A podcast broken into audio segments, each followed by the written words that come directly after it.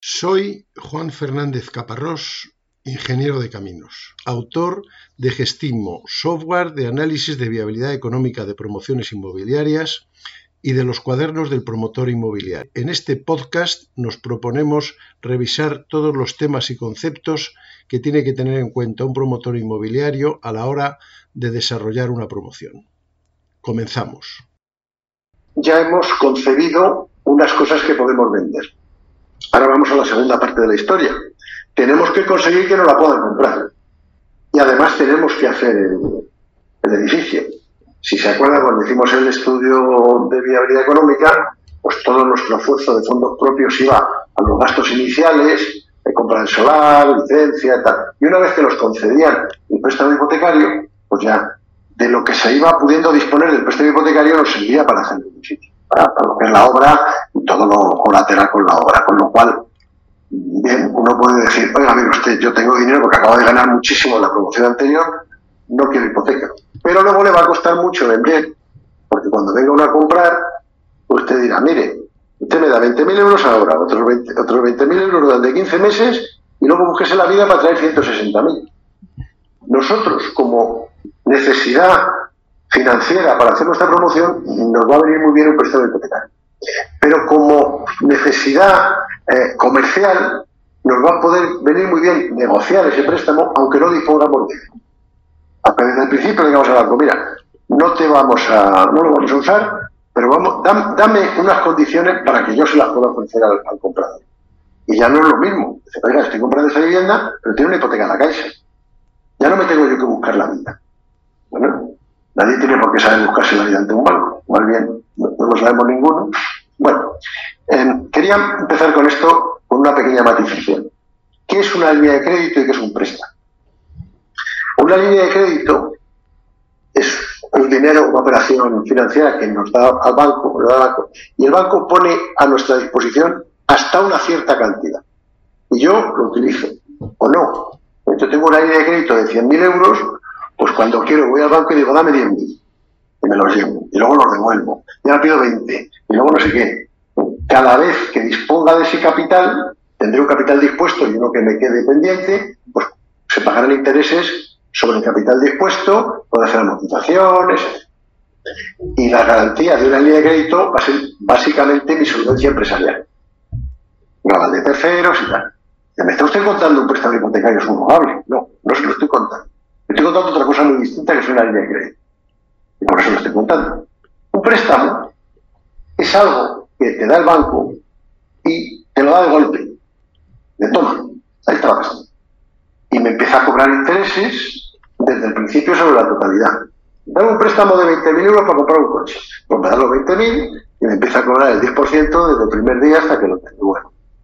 Y la garantía, pues es la que se considere bueno, pues lo que nosotros utilizamos en una promoción inmobiliaria ni es una línea de crédito ni es un préstamo vulgar.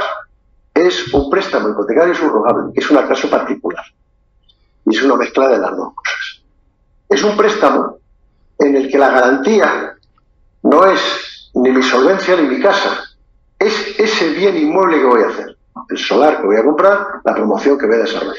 De manera de que si yo no cumplo con ese préstamo, pues el banco se queda con el edificio. Maldita las ganas que tiene, pero por lo menos algo tiene. Obviamente, un préstamo, eh, un préstamo personal para comprar un coche no hay que escribirlo en ningún sitio. Te lo da el banco y tú vas pagando y cuando toque, pues se quedará con el coche o te mandará al jugador del frank. Un préstamo hipotecario subrogable hay que constituirlo en una escritura pública y escribirlo en el registro, por una serie de condiciones que ahora veremos, no solo porque al, al el préstamo en el registro de la propiedad se inscribe como carga. Entonces tú vas allí a leer y dices, este solar, este, este, el cuarto B de este edificio tiene una carga hipotecaria de 187.415. Si yo quisiera venderlo, el que me lo viera a comprar dice, aquí hay una hipoteca. Si no lo he puesto, yo a lo mejor vendo la casa por 200.000, me meto los 200.000 en el bolsillo y luego que vaya al banco a perseguirme. Entonces el banco dice, no, no, en el registro para que todo el mundo vea que aquí hay una carga y que además, dentro del articulado de la, escritura del préstamo, yo soy el primer deudor. el primer, el primer acreedor, primer acreedor. O sea, el primero que cobra soy yo. Luego ya que cobren los demás. Bueno, entonces, eh, hay varias eh, cosas que hay que poner en el préstamo, pero básicamente lo que a nosotros nos importa es el capital, lo que nos dan, qué tipo de interés tiene, cómo se va a devengar, esto las condiciones, y otra cosa que se llama el capital garantizado, que luego lo veremos. Normalmente, el banco da, o sea, cuando yo voy a pedir un préstamo hipotecario al banco, el banco manda un tasador. El tasador analiza proyecto, que yo no he empezado todavía, ¿no? yo no puedo, prácticamente no puedo empezar a hacer una promoción, hacer edificios sin un préstamo. En teoría, eh, luego si yo tengo dinero, pues mira que. Entonces, en esos momentos tenemos un solar, que nos habrá obligado a comprar el banco, no nos habrá dado eh, financiación para comprarlo, y tendremos un proyecto con licencia. Entonces el casador irá, estudiará ese proyecto, se le esta, esa licencia, hará sus estudios de mercado tal y cual y dirá tanto. Ese tanto, el valor de tasación, el banco me va a dar un porcentaje, a lo mejor el 80%. Bueno, eso será, una vez que me lo haya dicho, eh, el valor de tasación no es el valor en venta. No tiene por qué serlo. A lo mejor el tasador es muy optimista y yo voy a vender por debajo de ese precio, o, es muy pesimista y yo pienso vender por encima. O sea, no tienen relación. Lo que sí es cierto es que eh, a lo mejor el banco lo que me dice te doy el 80% de, o sea, doy al futuro comprador el 80% del valor de tasación, que en este caso el tasador también, perdón que me vaya haciendo aquí un inglés, va a hacer la tasación individualizada, piso por piso. Y entonces él va a decir, este piso vale, lo taso, para mí tiene un valor de 215.918, porque utiliza sus, sus fórmulas. Entonces el 80% de eso son 183.415. Por lo tanto, ese, esa hipoteca que se inscribe en el registro, en esa finca registral, es de 183.415. Y entonces, ¿qué le ocurrirá? ¿Qué es esto? Ya sabemos lo que es un préstamo, lo que es hipotecario y qué es subrogable. Pues subrogable es que el futuro comprador de la vivienda se subrogará, si así lo quiere, ese préstamo y será él que se encargue de, liquidarlo a lo largo de 25 años. Si él no lo quiere, si no se quiere subrogar, pues entonces tendrá que venir con el dinero y se le abonará al banco su parte correspondiente y a nosotros la nuestra. ¿De dónde sacará ese dinero? ha saltado un banco, eh, ha comprado visilla de segunda mano o ha ido a pedir otro crédito a otro banco donde le dan mejores condiciones. No es nuestro problema. Si él quiere subrogarse, se podrá subrogar si no el banco, si el banco ve que tiene suficiente solvencia y si no, vendrá y lo liquidará. El caso es que lo que no esté hipotecado, hasta el valor en venta, lo va a tener que ir pagando a lo largo del tiempo a nosotros, como promotores. En teoría nos podían dar un préstamo para el solar. Puede que vuelvan los viejos tiempos, pero ahora no parece. Para las obras de urbanización, a lo mejor, de un desarrollo urbanístico, hay para una promoción futura desarrollar, sí, continuamente. Para un desarrollo urbanístico a largo plazo, vamos, estamos locos. Así llegó la crisis, vea que no. ¿Eh? Lo normal es que nos den hipoteca, préstamo hipotecario subrogable, a partir de la hipoteca, para no perder saliva, para esa promoción que vamos a hacer y que vamos a estar tres o cuatro años con ella.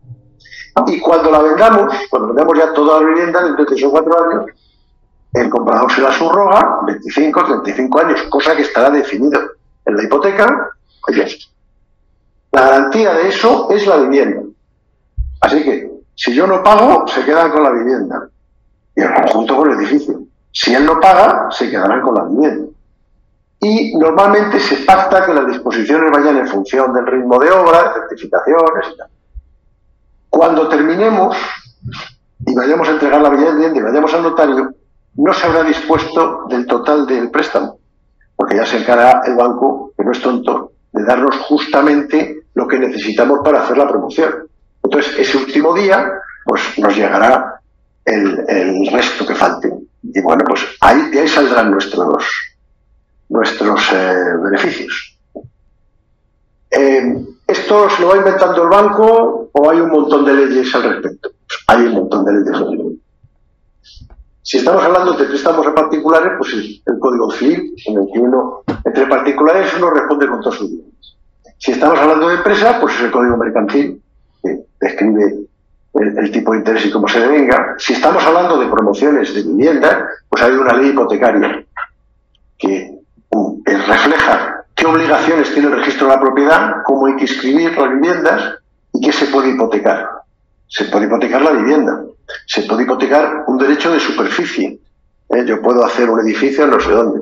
Se pueden hipotecar bienes, se pueden hipotecar, eh, pues por ejemplo, eh, un derecho de superficie es que el, ayuntamiento de tal sitio ha decidido que va a hacer vivienda social para alquilar muy barata en terrenos que no son edificables, que son de cesión al ayuntamiento como, como dotacional o equipamientos, y entonces eso es una cosa que está empezando a ponerse de moda, cede el derecho de superficie sobre ese eh, espacio de, de equipamiento para hacer vivienda social en una determinada circunstancia. Bueno, el promotor que se dedica a hacer eso, para luego ponerlo en alquiler, o el coliving, o la cooperativa social, o lo que sea, esa cesión de derecho de superficie por 75 años la puede hipotecar también. O sea que hay muchas cosas que se pueden hipotecar, definidas todas en la ley. Luego hay una ley del mercado hipotecario, mm, eh, cómo se financia la construcción y adquisición de una vivienda, ahí viene un poquito lo de las disposiciones de hipoteca cómo se tasa, cómo se dispone, qué porcentaje máximo se da. Normalmente el 80% de las viviendas. Esto si nos sobra luego dos minutos les cuento por qué. Esa otra ley también define.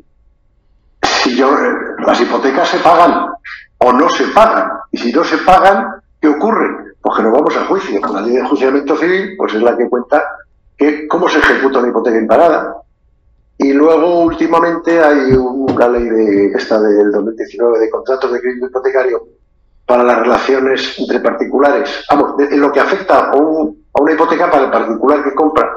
Básicamente, si no recuerdo mal, entre otras cosas, eso de que acto jurídico documentados en el banco, no del, no del eh, beneficiario de la hipoteca, cosa que da mucha risa, pero bueno.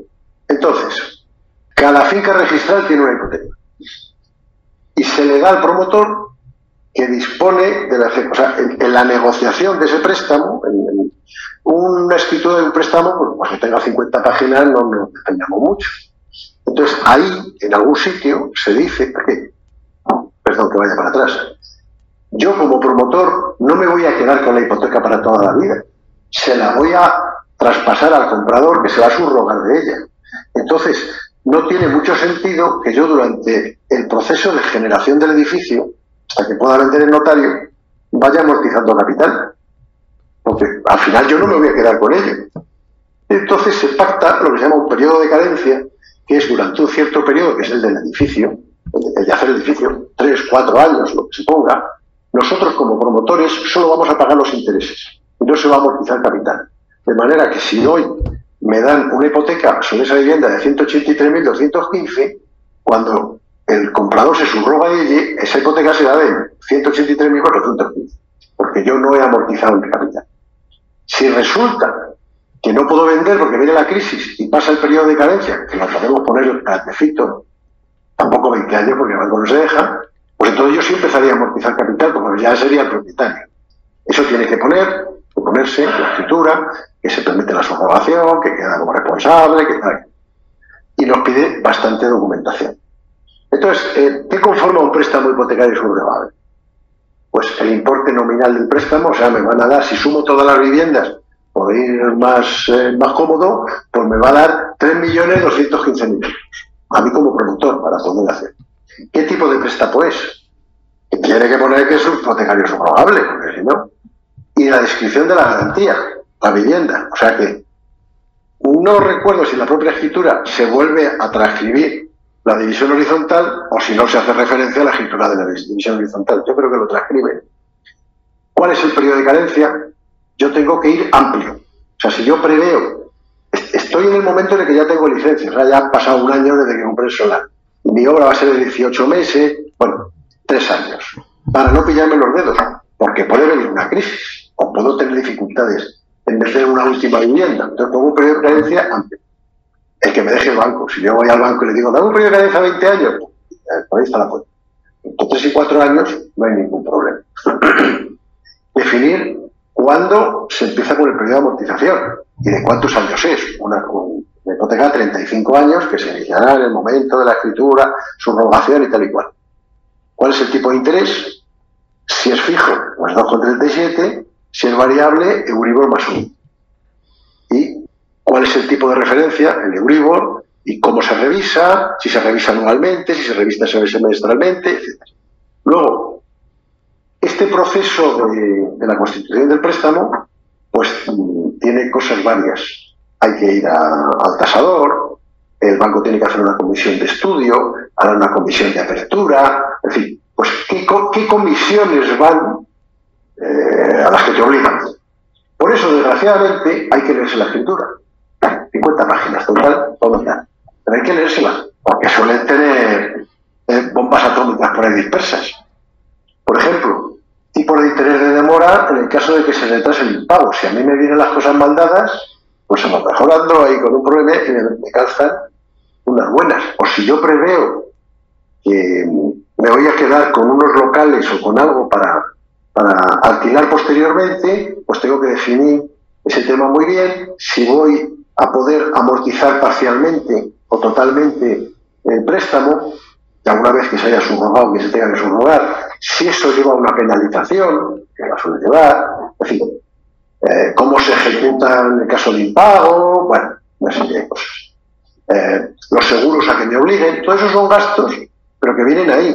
Y normalmente también hay otra cosa, y es que se suele fijar un tipo de interés para el promotor y otro tipo de interés para el, el que se subroga. Y suele haber una pequeña diferencia.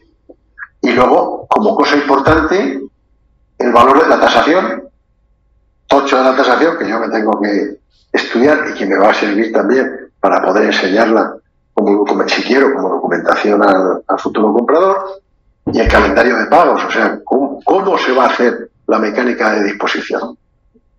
A quién le corresponden los impuestos, los gastos, etc. Bueno, todo esto no cae del cielo. Yo tengo que ir a pegarme con eh, la maravillosa entidad financiera.